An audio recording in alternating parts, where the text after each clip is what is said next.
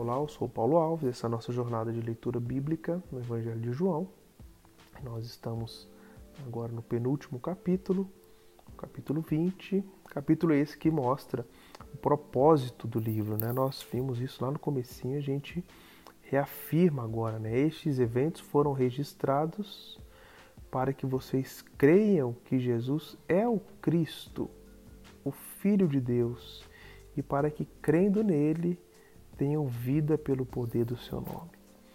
Esse é o, o, o propósito né, do livro, ah, porque ele foi escrito. Mas aqui, no capítulo 20, nós temos então a, a nossa esperança, aquele que, ah, que venceu a morte, aquele que ressuscitou, aquele que cumpriu o que havia dito. De fato, ah, pensando ali na, na cabeça daqueles discípulos naquele momento, tudo que eles estavam vivendo ali, tentando imaginar né, o mestre sepultado, ah, o seu corpo gelado, pálido, ele está morto, né, de fato, está ali na sepultura.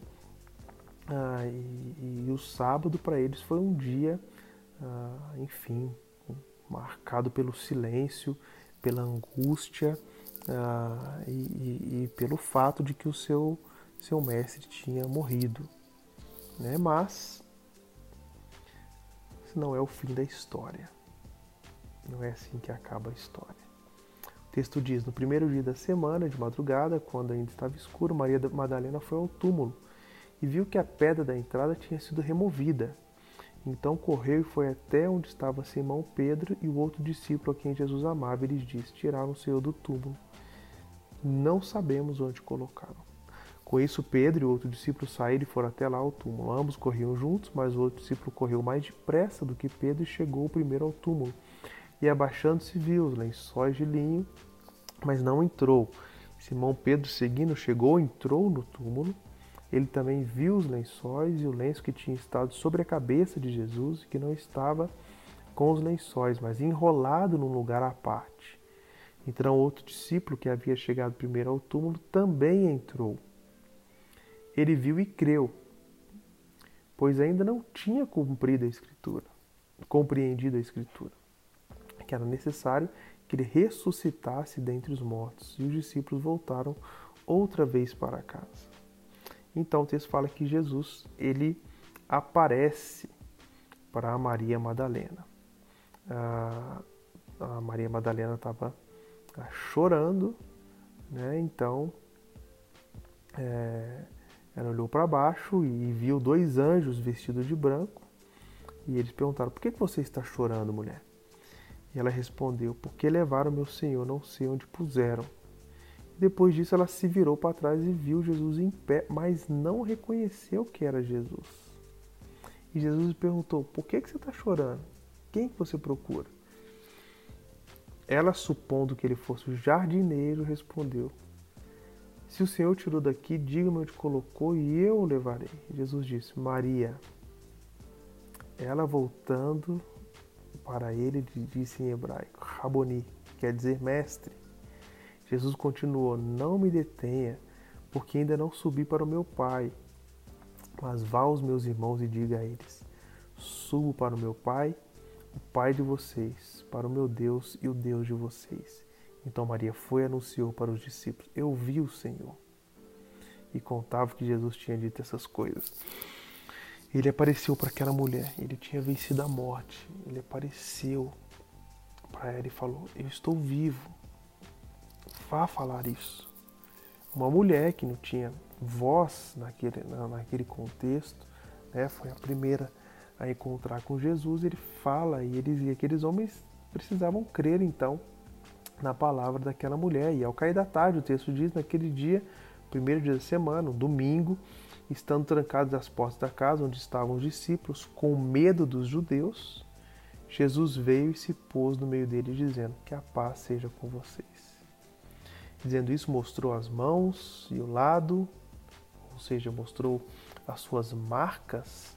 Né? Os discípulos se alegraram ao ver o Senhor e Jesus disse outra vez: que a paz seja com vocês. Assim como o Pai me enviou, eu também envio vocês. E naquele momento soprou sobre eles e disse: Recebam o Espírito. Se de algum de vocês perdoar os pecados, são-lhe perdoados. Mas se os retiverem, serão detidos. Perdoem os pecados uns dos outros. Ele sopra o Espírito. E é interessante que na narrativa da criação, Deus sopra o Espírito da vida no ser humano, no Adão. E, e ao romper com o relacionamento com Deus e, e ao romper e ser expulso do jardim, Adão como se, uh, se, se tivesse perdido de fato a vida. E todos que vieram após dele, após ele, nascem já sem a vida, nascem condenados, nascem mortos em seus pecados. E através da obra de Cristo, através do que ele faz em nós, através da restauração, a regeneração, a nova vida que ele nos dá, a partir do momento que nós cremos, ele nos dá a vida nós recebemos o Espírito Santo que habita em nós, o Deus encarnado. Recebam o Espírito. Assim como o Pai me enviou, estou enviando a vocês. Recebam o Espírito. O texto vai dizer ainda que Tomé né, não estava naquele dia, ah, e os discípulos falaram que, que eles, o que eles viram e tudo mais. E Tomé disse: se eu não vi sinal dos pregos nas mãos dele ali, ah, e não puser a mão ali, de modo nenhum eu acreditarei. Então, passando-se oito dias, ou seja, Jesus se revela aos seus discípulos naquele dia, passa então oito dias, ah, os discípulos de Jesus estavam outra vez reunidos e Tomé agora estava com eles. Então, as portas trancadas, Jesus veio e mais uma vez se pôs no meio deles dizendo: A paz seja com vocês.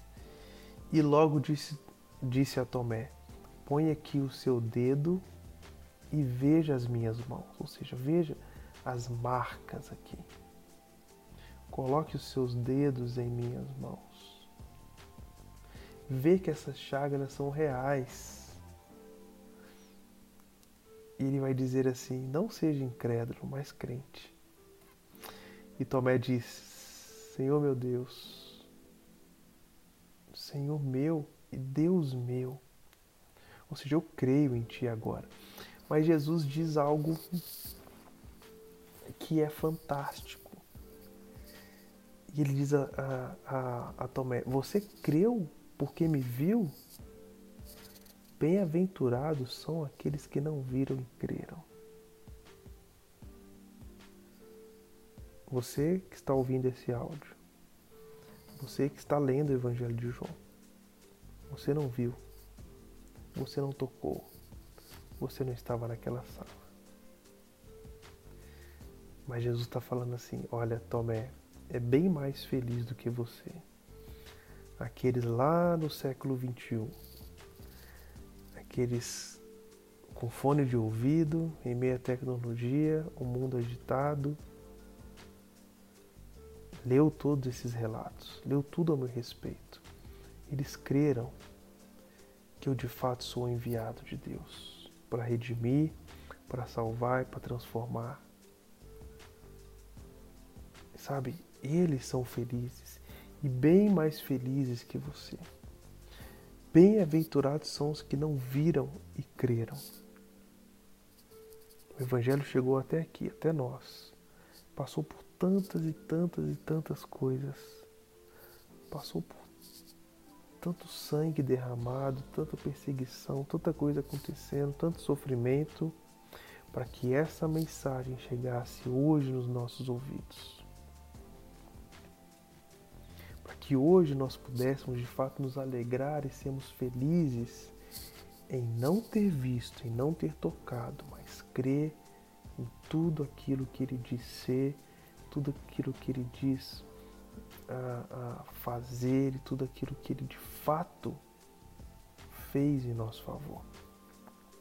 Como diz a conclusão, que é o propósito do livro, na verdade, Jesus fez diante dos seus discípulos muitos outros sinais que não estão escritos neste livro.